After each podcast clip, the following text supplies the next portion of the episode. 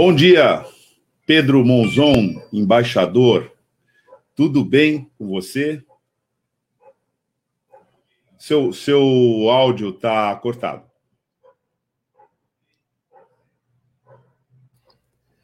Bom dia, Lula. É um prazer, um prazer. Bem, é, embaixador, nós temos uma, uma pauta aqui para conversar com você, evidentemente envolvendo a atual situação de Cuba, mas antes, localizar aqui nossa audiência, Pedro Monzon é diplomata, é cônsul geral de Cuba no Brasil. O consulado fica em São Paulo, capital, de onde ele fala hoje. E vem conversando muito com a opinião pública brasileira para informá-la né, da real situação em que se encontra Cuba é, atualmente.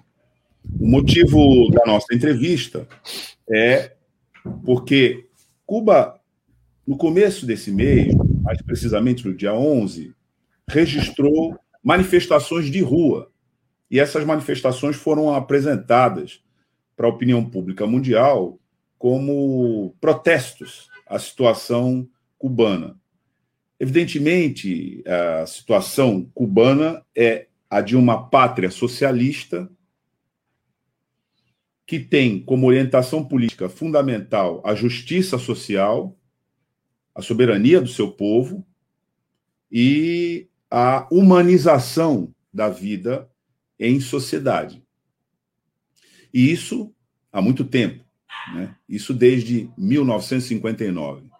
Mas esse é o contexto em que é, essa situação se apresenta, na medida em que, no ano que vem, mais precisamente no dia 18 de fevereiro, será a data em que o bloqueio estadunidense a Cuba completará 60 anos.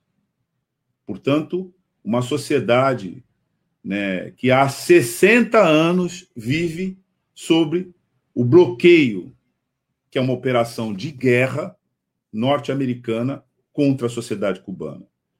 Para o nosso é, internauta ter uma noção do que significa isso, só quem tem mais de 60 anos viveu um período curtíssimo depois da Revolução Cubana, que foi em 1959, portanto, até de 1959 até 1961, não havia bloqueio. Em 1962 começou o bloqueio. Só quem viveu esse período, dentre a Revolução e esse, e esse período inicial, não viveu sob bloqueio. A partir de 1962, desde então, ininterruptamente, Cuba é, vive sob esse cerco, que é uma operação de guerra. Bloqueio, da forma como está Cuba hoje, é uma operação de guerra. Então, esse é o contexto em que a gente pede ao embaixador é, Pedro Mozon, que nos contextualize também a situação atual de Cuba. Embaixador, como é que está a situação hoje em Cuba? Mira, lo primero es eh, que debo decir que la prensa, no la alternativa, eh, como ustedes, que son un canal de comunicación de la verdad, la prensa eh, y el origen está en Estados Unidos, dicen montones de mentiras, falsedades con relación a Cuba. Las manifestaciones que hubo fueron limitadas, de ninguna manera multitudinarias. Eh, donde más se reunieron fue en San Antonio de los Baños, 300 personas o algo así, quizás menos. Eh, y en algunos otros lugares de la isla también hubo manifestaciones localizadas que no generaron ni generan eh, inestabilidad en el país. Están completamente controladas. Cuba está tranquila. Es decir, eso fue el, domingo 11 de julio. Ya a partir del 12 Cuba está tranquila, no hay ningún problema. El pueblo, el pueblo revolucionario masivamente salió a la calle no salieron más por la pandemia, se eh, pusieron restricciones a las manifestaciones, eh, pero salieron mucho, el pueblo demostró que apoya la revolución. Ahora, ¿cómo estaban integrados esos grupos que generaron las manifestaciones? Bueno, pues había un núcleo eh, de personas financiadas por los Estados Unidos, de pocas personas, pero reciben dinero de los Estados Unidos para subvertir el orden en Cuba. Millones, cientos de millones de dólares dedica Estados Unidos para romper la revolución, acabar con la revolución. Eso no es nuevo, lo reconocen ellos, lo canalizan por diferentes vías para llegar a determinada gente dentro de Cuba y que esas personas eh, que son mercenarios porque actúan eh, por el dinero, eh, generen conflictos. Es decir, ese, ese núcleo, partiendo de la situación difícil que tiene Cuba, de que la gente sufre, no se siente satisfecha, producto del bloqueo, movilizó a algunos ingenuos e incluso revolucionarios. De inmediato, el presidente de Cuba, Miguel Díaz Canel, fue al lugar a donde se presentó la primera manifestación y la más importante con las limitaciones que le dije que tenían. Y habló con el pueblo. El presidente de Cuba, del país, fue a hablar con el pueblo en la calle, libremente. ¿Qué presidente hace eso en el mundo? ¿Quién hace eso? Y las personas eh, le dejaron, le, le hablaron de los problemas, ¿no? El primer problema que existe, que es difícil obtener la comida. En Cuba nadie se muere de hambre. En Cuba no se puede decir que, no, que haya hambre. Tú no puedes comer lo que quieras. No está a la mano. Hay que hacer colas. Es difícil, pero nadie se muere de hambre. Los niños, a pesar del bloqueo brutal, no están desnutridos, reconocidos por la UNICEF, uno de los pocos países en desarrollo donde no hay desnutrición eh, infantil. Pero la gente está incómoda porque en medio de la pandemia Tener que hacer una cola es terrible eh, y buscar la comida cuando, cuando llega, en qué momento llega. Eso tiene que ver todo con el bloqueo. Yo voy a hablar del bloqueo en unos minutos. Eh, y dentro del grupo había delincuentes también enrolados.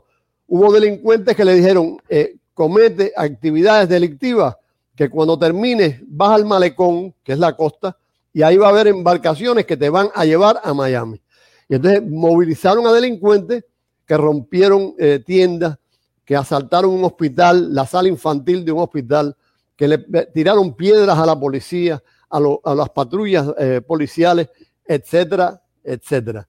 Eh, Estados Unidos eh, tiene la virtud, la magia de convertir a delincuentes en políticos y en líderes de la oposición. La mayoría de los, de los pocos que generan estos conflictos en Cuba, la mayoría o son delincuentes o semidelincuentes con un bajo nivel cultural eh, y con un bajo nivel de educación. Algunos se puede decir que son fronterizos. Esa es la realidad por las declaraciones que hacen, el lenguaje que utilizan, eh, etcétera. Eh, pero bueno, movilizaron ese grupito, movilizó a otros revolucionarios que se confundieron y que después, por supuesto, reconocieron que ese no era el camino, etcétera, y que los habían manipulado, y que los habían manipulado. Cuba está en este momento tranquila. Y decir, a partir del día siguiente, tranquila, la situación es estable. Localizamos a los instigadores eh, financiados y a los, a, los que, a los vándalos, a los que crearon actividades vandálicas y están detenidos y en proceso. Eso lo hace cualquier país del mundo. En Cuba tú eh, apresas a un, a un delincuente, un cuasi delincuente que tiene causas legales justas y es un acontecimiento internacional. En Estados Unidos les pegan la calle, los meten presos. Ahora con el asalto brutal al Congreso han metido preso un montón de gente. Eh, por supuesto que estaban jugando papeles de instigación, pero en Cuba eso es eh, acabar con los derechos humanos, eso es represión, etcétera, eh, etcétera. se han tomado además medidas, todas las posibles dentro del terrible bloqueo, para aliviar la situación de la población. Eh, había apagones que se habían, apagones, fue una de las protestas de la, de la población, apagones, se va la luz en Cuba, que es un país tropical húmedo, un apagón es terrible. Eh, y había apagones producto de los problemas que tenemos con la adquisición de petróleo debido al bloqueo y con la adquisición de piezas para las termoeléctricas debido al bloqueo. eh, para cada vez que tenemos que solucionar un problema de ese tipo, nos toma tiempo, porque adquirir los recursos es muy difícil con el bloqueo. En este momento no hay apagones, puede que haya una rotura en un lugar, pero no se acabaron los apagones. Y se están tomando otras medidas para aliviar en lo posible, hasta donde sea posible, eh, el, malestar eh, de las personas, que, es razonable. Yo, eso lo, he sufrido durante el llamado periodo especial, fue terrible, pero todos acompañamos a la revolución. Ahora, la causa es el bloqueo. El bloqueo, tú lo dijiste, es un arma de guerra.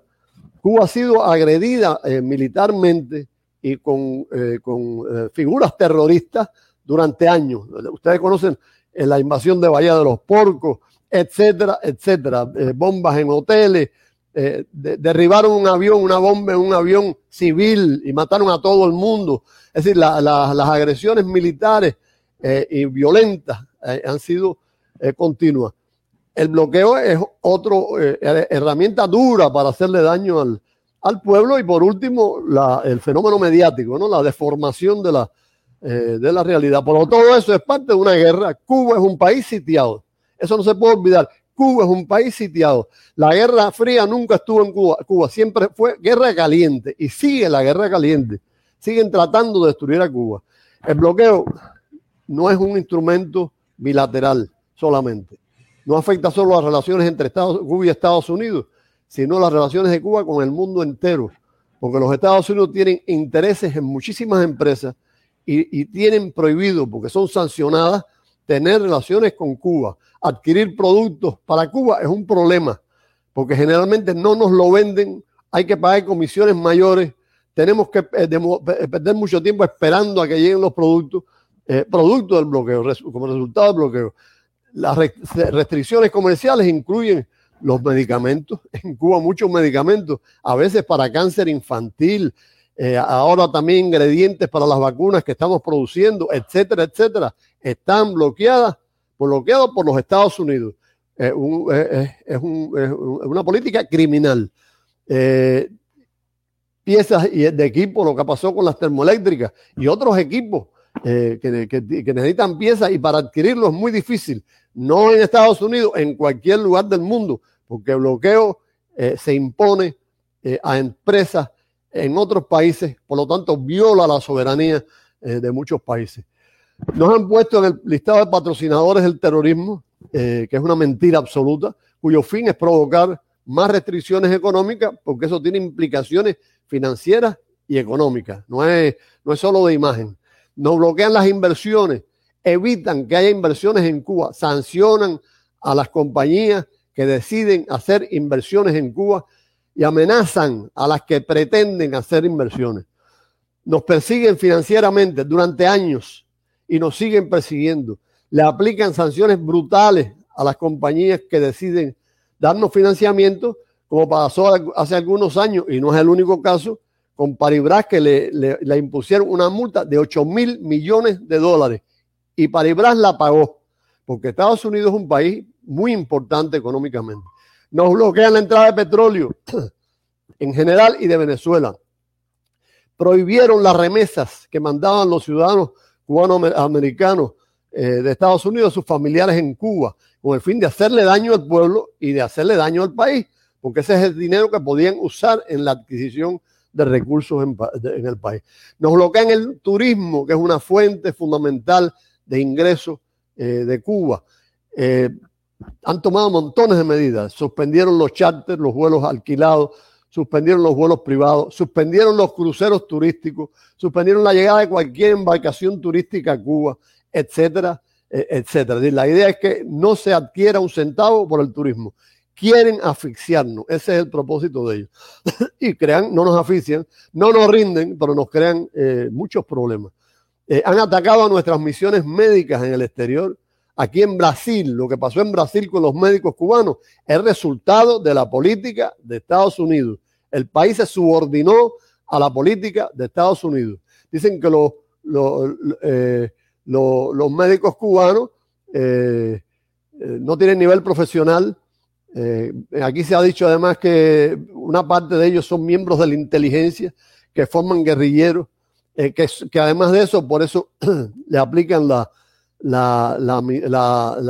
el listado famoso de países que trafican con seres humanos, eh, dicen que son esclavos, que los, que los tienen sometidos a esclavitud, y todo eso son mentiras absolutas, que le hacen daño no solo a Cuba, sino al mundo, al mundo que recibe la ayuda de Cuba. Como ha pasado aquí, que en lugares donde había servicios médicos cubanos ya no hay ningún servicio médico.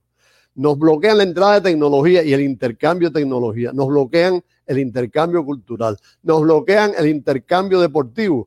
Hace poco el, equipo de fútbol que iba a Miami a un campeonato no pudo ir porque no le dieron visa.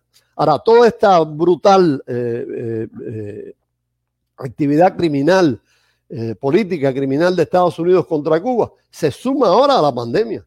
La pandemia ha sido utilizada por Estados Unidos como un arma, como un recurso más para tratar de eliminar definitivamente a la revolución cubana. Trump, ustedes saben, las características de ese presidente brutal, reforzó el bloqueo eh, eh, especialmente contra Cuba y ha aplicado, además de las tradicionales medidas del bloqueo, más de 240, como ellos llaman, sanciones a Cuba en todos los terrenos. La idea era matarnos de hambre definitivamente. Biden no ha quitado, la administración de Biden, ni una sola de las medidas de Trump, a pesar de que en la campaña dijo que sí, el que iba a seguir la política de Obama, el que iba a aliviar las relaciones con Cuba. Sin embargo, no ha quitado después de medio año de gobierno, no ha quitado una sola de las medidas. Eh, y, por supuesto, eh, todo este ambiente que se ha creado y que, en el que se insiste alrededor de Cuba con los medios de comunicación persiguen presionar la política de Biden para que Biden no se atreva a hacer cambios con relación eh, a Cuba. Todo esto genera carencias dificultades que afectan al pueblo, como le dije antes, la alimentación, electricidad, transportación, construcción de vivienda, eh, etcétera, eh, etcétera. Eh, naturalmente el pueblo está insatisfecho, todos estamos insatisfechos, a nadie le gusta vivir sometido a esas tensiones, y ese es terreno fértil para que esos grupúsculos traten de generar conflictos y a partir de ahí, que es lo que ellos pretenden, que haya explosiones sociales. Eso no pasa en Cuba, eso pasó en otros países, en Cuba no pasa. De ninguna manera. Pero la, idea es generar un conflictillo, convertir, llevarlo a, las redes para que haya una imagen muy negativa de Cuba, a partir de eso tratar de movilizar a ingenuos a veces e incluso revolucionarios. Por eso en algunos casos, yo te digo, limitadamente en estas manifestaciones se incluyeron gente ingenua eh, y revolucionarios también ingenuos. Yo te diría que no hay un solo país en el mundo que sea capaz de soportar 60 años de un bloqueo permanente que tú dices que empezó, sí, en el 62. Desde antes ya nos estaban, estaban tratando de destruirnos. En el 62 ya se configura el, el, tema y la, el, conjunto de leyes que forman el, bloqueo, que después más adelante con la ley Hamilton eh, se nominaliza y se convierte en un fenómeno eh, mucho más complejo. Eh, si a un país de América Latina cualquiera le aplican no 60 años, 10 años, 3 años, 2 años, de presiones de esta índole, derrotan al gobierno. Si a un país desarrollado le aplican estas medidas, derrotan al gobierno. A otro país desarrollado aliado, derrotan al gobierno. Esa es la realidad. Ahora en Cuba fracasaron. Eh, y, fracasaron porque el pueblo cree en la revolución y apoya la revolución, lo que demostraron con manifestaciones masivas eh, inmediatamente después de esa de, eh, conflictillos que generaron. Eh, en Cuba hay una gran participación popular. Cuba es una democracia participativa, no es una democracia ficticia, es una democracia donde las personas participan. El último gran acto democrático de Cuba en 2019, de los más masivos, fue el referendo para aprobar la constitución, con más del 86% de apoyo del pueblo. ¿En qué país se, se somete la constitución al referendo? El proyecto y después la votación de la constitución más del 86%, a pesar de que Estados Unidos abrió una campaña para que las personas votaran contra la constitución. Eh, ahora, como una presión más en este momento, eh, como parte de ese conjunto, de ese, de ese cóctel eh, asesino de los Estados Unidos, se están haciendo declaraciones oficiales amenazantes por voceros del gobierno de Estados Unidos y del propio presidente, que lo que pretenden es respaldar el caos eh, tratar de que el desorden crezca en Cuba eh, y que nosotros cojamos miedo, que tengamos miedo y entonces no tomemos medidas con los vándalos, con los asesinos, con los mercenarios. Si tomamos medidas, se procesan judicialmente respetando las leyes cubanas y hasta probable que estas cosas se hagan, eh, aparezcan públicamente. Biden ha llegado a decir hace unos días que el Estado cubano es un Estado fallido. Decir eso a Estados Unidos, que el Estado cubano un Estado fallido. Eh, si quieres te paro aí e depois te hablo eh, de, la, de, la, campanha mediática. Sim.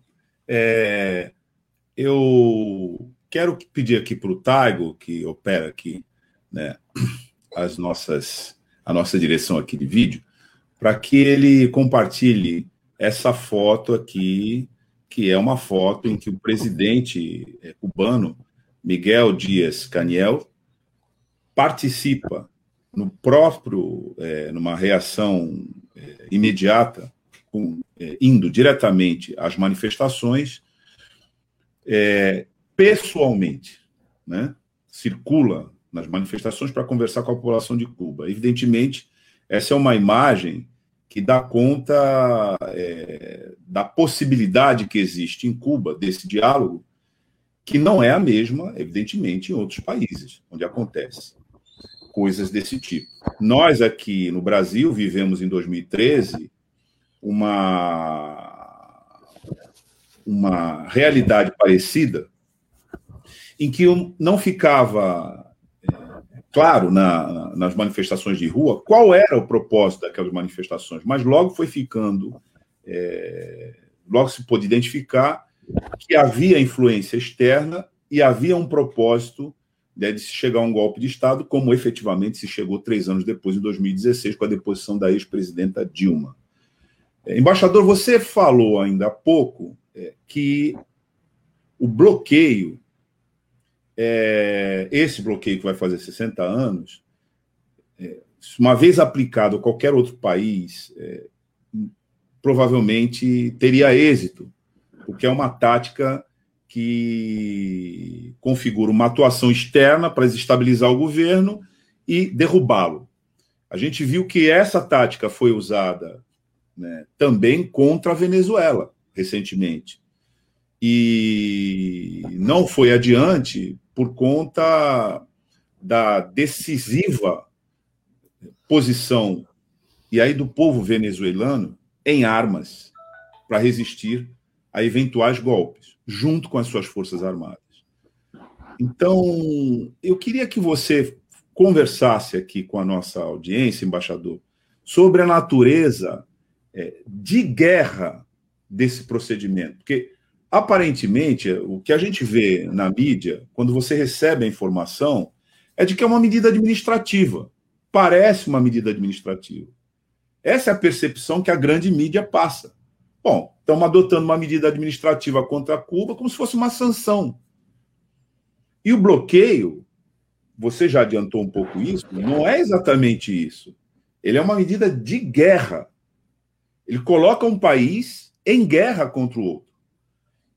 Começando pela tática mais cruel, que é a de é, levar o seu povo ao desespero, por falta de víveres, por falta de medicamentos, etc. Então, nesse ponto específico, embaixador, eu queria que você falasse um pouco disso, né? essa situação e de como, ao longo desse período, o povo cubano vem resistindo. Registrando aqui o fato que há um reconhecimento é, nos foros diplomáticos internacionais e é, em todos eles, cito aqui por todos eles a organização, a Organização das Nações Unidas, que já se manifestou contrária a esse bloqueio, majoritariamente apenas com o voto pela manutenção dos Estados Unidos e de Israel. Mas, apesar disso, o bloqueio segue. Eu queria que você explicasse para a nossa audiência por quê. Por que, que ele segue, apesar da é, reprovação num foro internacional de alto prestígio, como a Organização das Nações Unidas e essa natureza de guerra dessa operação. Simplesmente, aún hoy, y ojalá algún día termine, los Estados Unidos son impunes. Eh, y no hay tal democracia internacional. Ellos no respetan las decisiones de Naciones Unidas. 29 años de votaciones una, casi unánimes eh, contra el bloqueo. Y mantienen el bloqueo. Muchos parlamentos, países, personalidades, premios Nobel, grupos de solidaridad han pedido el final del bloqueo y mantienen el bloqueo. No les importa. Es que invadieron a Irak a espaldas de, Naciones Unidas. Y, otra, y en otras ocasiones hacen invasiones encabezando coaliciones eh, a partir de mentiras eh, absolutas. Así que no hay tal democracia, hay una impunidad enorme y se maneja mucho la falsedad.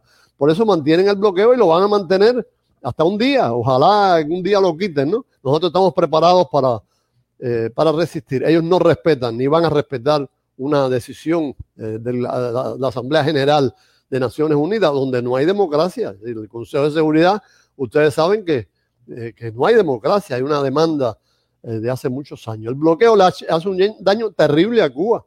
Si no es por el bloqueo, Cuba sería un país, no te voy a decir que desarrollado, pero casi desarrollado. El nivel de, educación eh, cultural y científico de nuestra población es altísimo. es altísimo. El recurso más importante que tiene Cuba es el ser humano. Por eso tenemos una biotecnología de punta, de alto calibre, tenemos una educación de alto calibre, una salud pública de alto calibre, a pesar del, eh, del bloqueo. Pero nos hace un daño enorme en la salud pública, muy especialmente. Te dije hace un rato, hay medicamentos que no se, te dicen que no. Niños muriéndose de cáncer con problemas, medicamentos que se producen en Estados Unidos, o compañías que tienen capital de Estados Unidos, algún capital de Estados Unidos, te dicen que no pueden venderla. Ahora, cuando la pandemia nos bloquearon, eh, bloquearon la entrada de aviones y de barcos con, ayuda. Eh, había dos compañías suizas que nos vendían respiradores pulmonares y lo compraron compañías americanas y la respuesta final fue, tenemos la indicación de no seguir vendiéndole a Cuba los respiradores pulmonares, que ustedes saben lo que quiere decir eso en la pandemia. Y así uno, la medicina especialmente, que es un, un tema tan delicado, tan relacionado con el confort humano, con la seguridad humana, ellos nos bloquean, son, es, criminal. Pero en el resto también, sí, comprar alimentos para nosotros es un problema. Cuba no puede, para tener crédito, es difícil obtener crédito. Aquí teníamos crédito del Estado y nos quitaron los créditos. Razones políticas, razones políticas detrás de eso. Nos quitaron los créditos. Y así en muchos lugares nos quitan los créditos. O, o la Embajada de Estados Unidos se entera de que hay un embarque hacia Cuba y llama al, armador o al responsable del embarque, y lo, del embarque y lo amenaza.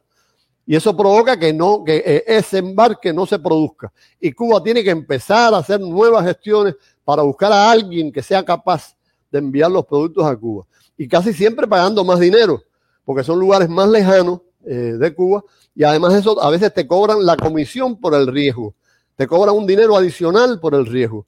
Es decir, nosotros perdemos dinero eh, más de 144 mil millones de dólares ha perdido Cuba producto del bloqueo. Y perdemos tiempo. A veces el medicamento no llega a tiempo. O la comida se demora en llegar, o el petróleo eh, no llega, o llega en menos cantidades y se demora en llegar.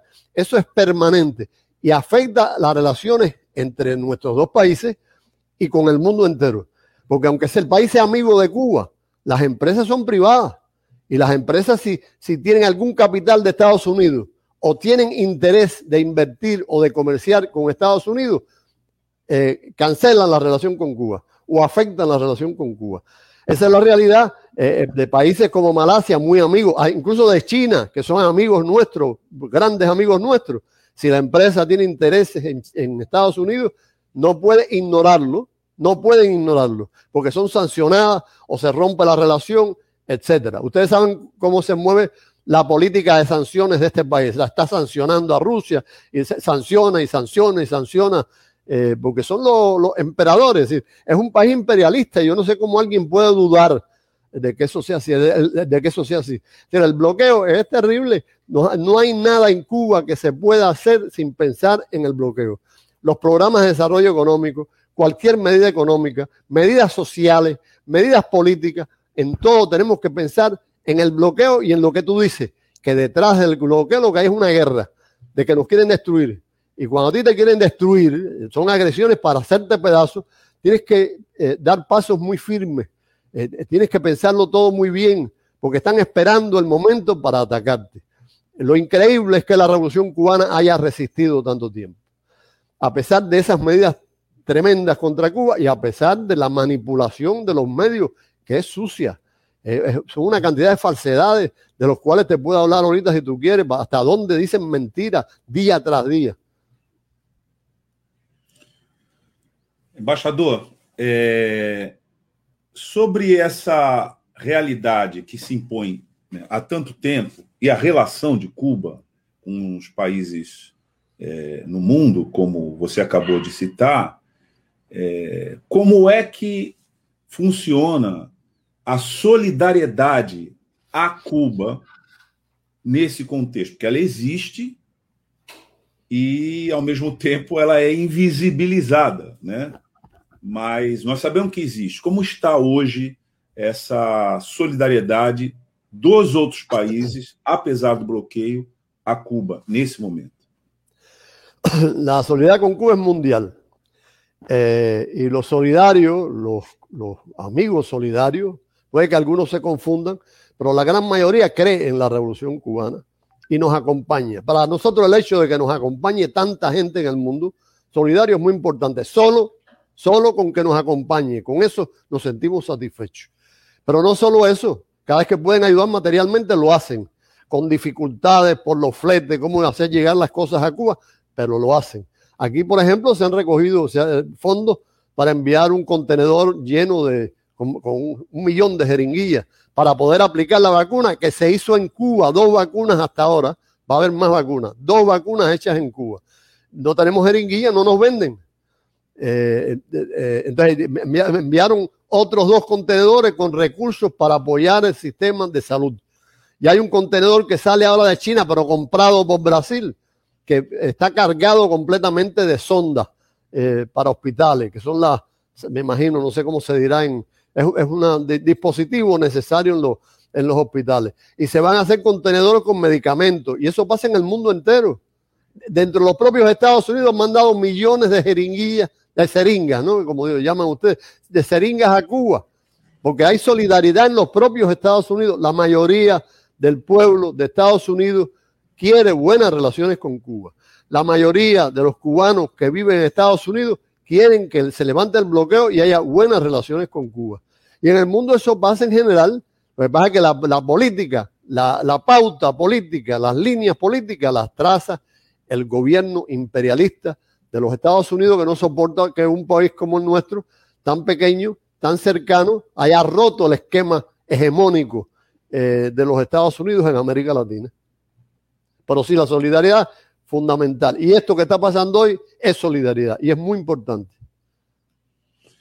É, logo com o acontecimento do fim, né, da dissolução da União Soviética, isso foi no começo da década de 90 do século passado, 91, é, isso teve um forte impacto é, sobre a economia cubana e sobre a realidade social cubana porque esse foi um êxito né, do mundo comandado pelo, pela direção imperialista, como você é, descreveu aqui, e que teve consequências em uma outra organização e proposta de sociedade é, que Cuba representa é, no mundo.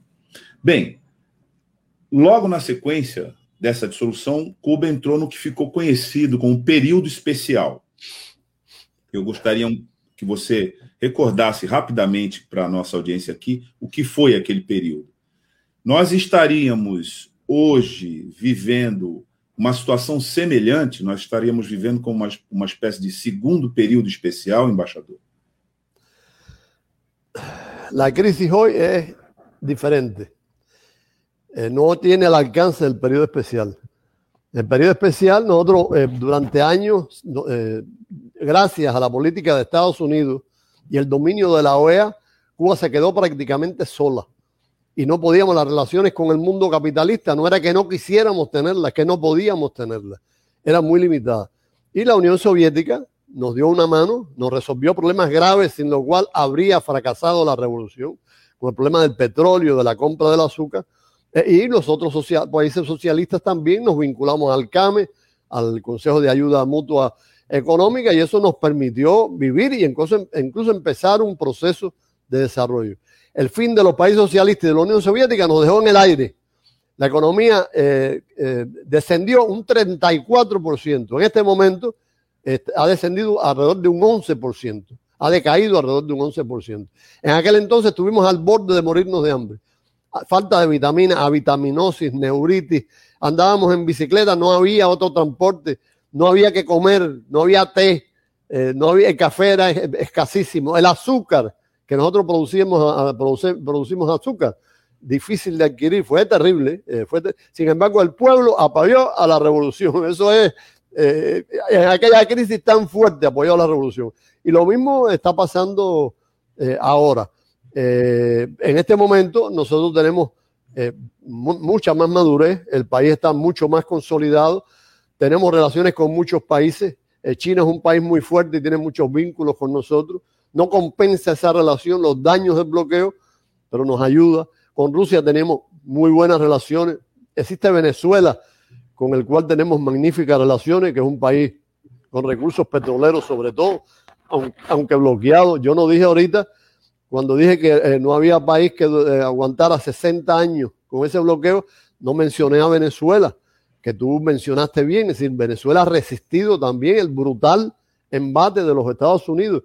Y yo estoy seguro de que Venezuela aguantaría otros 50 años, 40 eh, años eh, con bloqueo, porque el pueblo apoya el proceso. La revolución cubana no es una revolución de gobierno, no es la revolución de un partido político, es una revolución creada y encabezada por el pueblo. Por eso es que no pueden acabar eh, con la revolución. Pero la realidad es que hoy la situación, no, tenemos más alternativas para sobrevivir que durante el periodo especial, que fueron años, todavía, todavía hay, hay eh, afectaciones del periodo especial en Cuba. Fue muy duro, muy difícil, porque los Estados Unidos aprovecharon el periodo especial para castigarnos más, para tratar de, ponerle fin definitivo a la revolución. Es lo que están haciendo ahora. Aprovechan la pandemia para castigarnos más y tratar de poner fin a la revolución. Es una política criminal y oportunista en ese sentido. Importante essa observação. É, é uma revolução do povo. E para resistir a um bloqueio dessa natureza, só sendo uma revolução do povo. Se for uma revolução de governo, como você bem descreveu, o povo não sustenta, não resiste contra uma operação de guerra como essa que você está descrevendo aqui na nossa entrevista.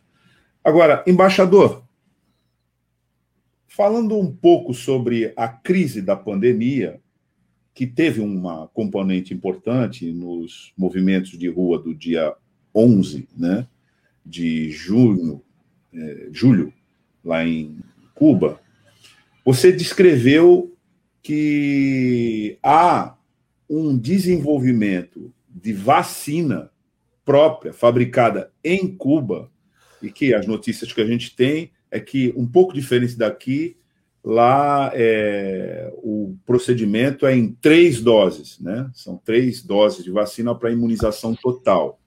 E você descreveu aqui também que Cuba já teria condições de exportar essas vacinas para o mundo, mas por razões é, desse bloqueio é, de guerra, é, não, não consegue fazê-lo. E você também citou que, apesar de ter essas vacinas, os respiradores, que a gente conhece muito bem essa crise aqui no Brasil, que é o país que já perdeu mais de 500 mil vidas né, nesse processo, a gente sabe que esses respiradores são fundamentais no tratamento da Covid-19. Você descreveu aqui que houve proibição de remessa de, de, de respiradores para Cuba.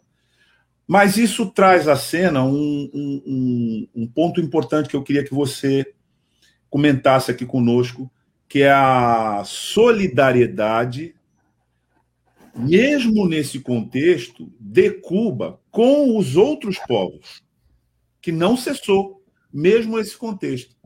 Então, queria que você, é, primeiro, é, falasse um pouco mais dessa, dessa dessa, dessas vacinas que estão sendo desenvolvidas em Cuba e da solidariedade de Cuba, mesmo nessa situação, com o mundo em plena pandemia? Mira, eh, tenemos estas vacunas porque Cuba tiene un desarrollo de más de 35 años de un sector de la biotecnología de un altísimo nivel comparable con los sectores biotecnológicos de otros países eh, desarrollados. Tenemos muchos medicamentos únicos en Cuba contra la hepatitis B que, evitan que se amputen las piernas a las personas con diabetes. Una vacuna contra el cáncer de pulmón que es única también en el mundo, etcétera, etcétera. Y por eso pudimos producir dos vacunas y tenemos otras tres candidatas eh, en, segunda, en, la segunda etapa del ensayo, ensayo clínico. Eh, una de las vacunas, eh, que es Abdala, tiene más del 92% de efectividad. La segunda, que es Soberana 02, tiene más del 91% de efectividad. Es decir, está entre las cinco o seis vacunas más importantes del mundo por su efectividad. Eso es, eso es fundamental. Eh, sí tenemos problemas con la, con la quisiéramos producir más con los ingredientes, sin embargo, eh, tenemos suficiente para vacunar a todo el pueblo de Cuba este año. Ya hay más de 8 millones de personas vacunadas si suman, si suman los vacunados en la primera dosis, la segunda dosis eh, y la tercera dosis. Más de 800 millones, de, perdón, de 8 millones de cubanos, nuestro pueblo, nuestro país de 11 millones 200 mil. Eh, eh, en realidad, eh, si planificamos, a pesar del bloqueo, producir y vender las vacunas a precios módicos en el mundo, dependiendo de la capacidad adquisitiva de cada país. de hecho, ya se le vendieron a Venezuela 12 millones de, dosis. Y así seguiremos, definitivamente. y estamos ensayando también en Irán eh, la, propia vacuna y produciendo una vacuna de conjunto con China. Eh, es decir, Cuba tiene, sí tiene capacidad y eso lo va a usar para la ayuda. Cuba, eh, tú lo dijiste antes, ha mandado ya más de 500 mil médicos a más de 70 países solidariamente, médicos y personal de la, de la salud. en una buena parte del tiempo todo era gratuito. Después tuvimos que seleccionar los países más pobres, donde los servicios son gratuitos, los menos pobres, los que son un poco menos pobres, donde pagan por cifras muy pequeñas, y países más ricos que pagan cifras por debajo del mercado. Eh, y esos médicos han sido fundamentales en el mundo, además son médicos humanos, no son médicos de mercado, no son médicos que se apoyan el mercantilismo y que viven según el mercantilismo. Y eso se demostró aquí, en los lugares más humildes, los médicos establecieron una relación muy especial con la población, muy especial eh, con la población. Y esa ayuda se ha mantenido en la salud pública eh, porque es muy significativo, pero también en la educación. Cuba tiene un sistema de alfabetización que se ha aplicado en el mundo, que ya han alfabetizado a más de 8, 8 o 10 millones de personas con ese sistema que se llama Yo sí puedo. Aquí se está aplicando en algunos lugares por el MST, el, el sistema eh, cubano. Y en otros terrenos, Cuba, para Cuba la solidaridad es parte de la revolución. La, revolución genera solidaridad por su política de justicia social eh, que desborda nuestras fronteras. Es la Nos sentimos obligados con el mundo. Por eso los cubanos no solo ayudan en ese terreno, sino cuando la independencia, cuando Angola estaba amenazado de ser eh, eh, eh, subordinado completamente, Cuba mandó más cientos de miles de soldados que no eran mercenarios, que no, nunca fueron mercenarios, a ayudar a la independencia de Angola y ayudamos al final del apartheid en Sudáfrica y ayudamos también a la liberación de Mandela. Todo eso es solidaridad. Para nosotros el ser humano no, es, no son números, no son cuentas, no son cifras computables, eh, hay una relación espiritual que va más allá, romántica, idealista, si tú quieres decirle, eh, llamarlo de esa manera, que va más allá de los números, eh, de, de, las cuestiones materiales inmediatas. Embaixador, é, já fica aqui o nosso convite para você falar conosco sobre o papel que Cuba desempenhou nas revoluções de libertação nacional do século XX, de grande alcance é, histórico, social, econômico e político né, no mundo, com consequências até hoje. Você citou o apoio à Revolução Angolana, mas a gente é, sabe da importância da participação de Cuba nas revoluções de libertação nacional na África como um todo. A gente sabe disso e já é, coloco aqui o convite, te convido para que você nos é, fale sobre esse, essa quadra histórica, a importância de Cuba, né? essa ilha do Caribe, né? na história mundial e na história da libertação dos povos é, no colonialismo do século XX. É, Bom, a gente está aqui caminhando para o final da nossa entrevista. É, uma, é um convite mesmo, viu, embaixador? Eu espero que você aceite, porque a gente vai Seguro. programar. Conta comigo.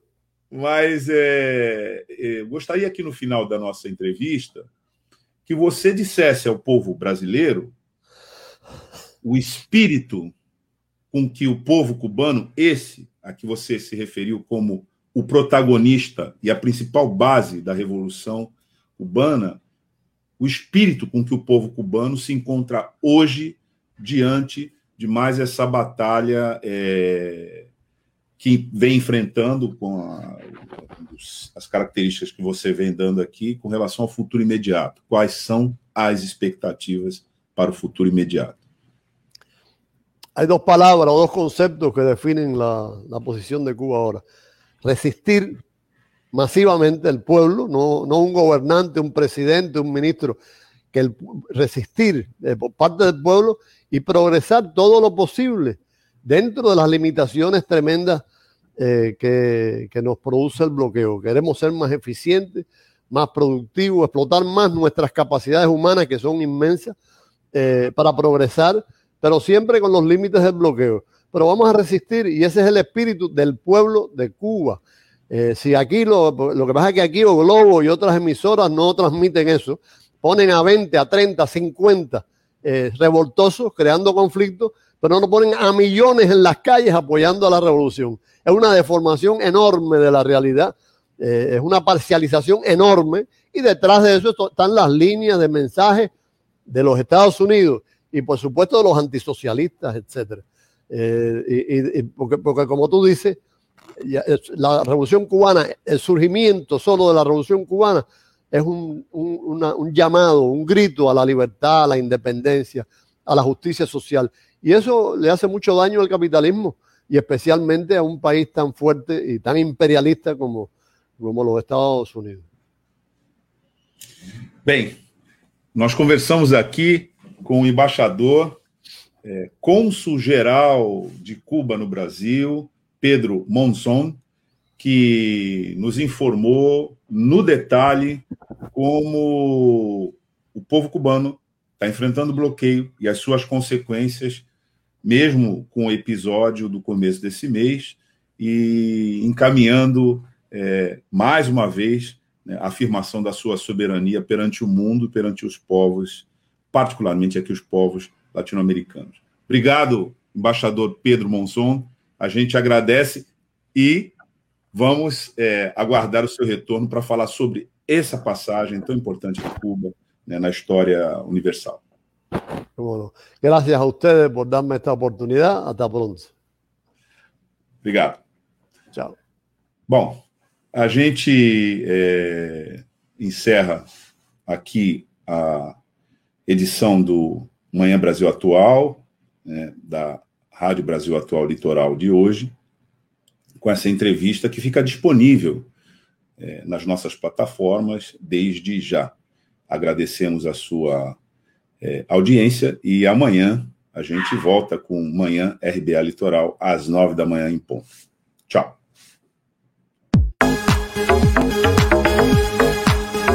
Rádio Brasil Atual Litoral é uma realização da Fundação Setaporte, apoio cultural do Sindicato Setaporte.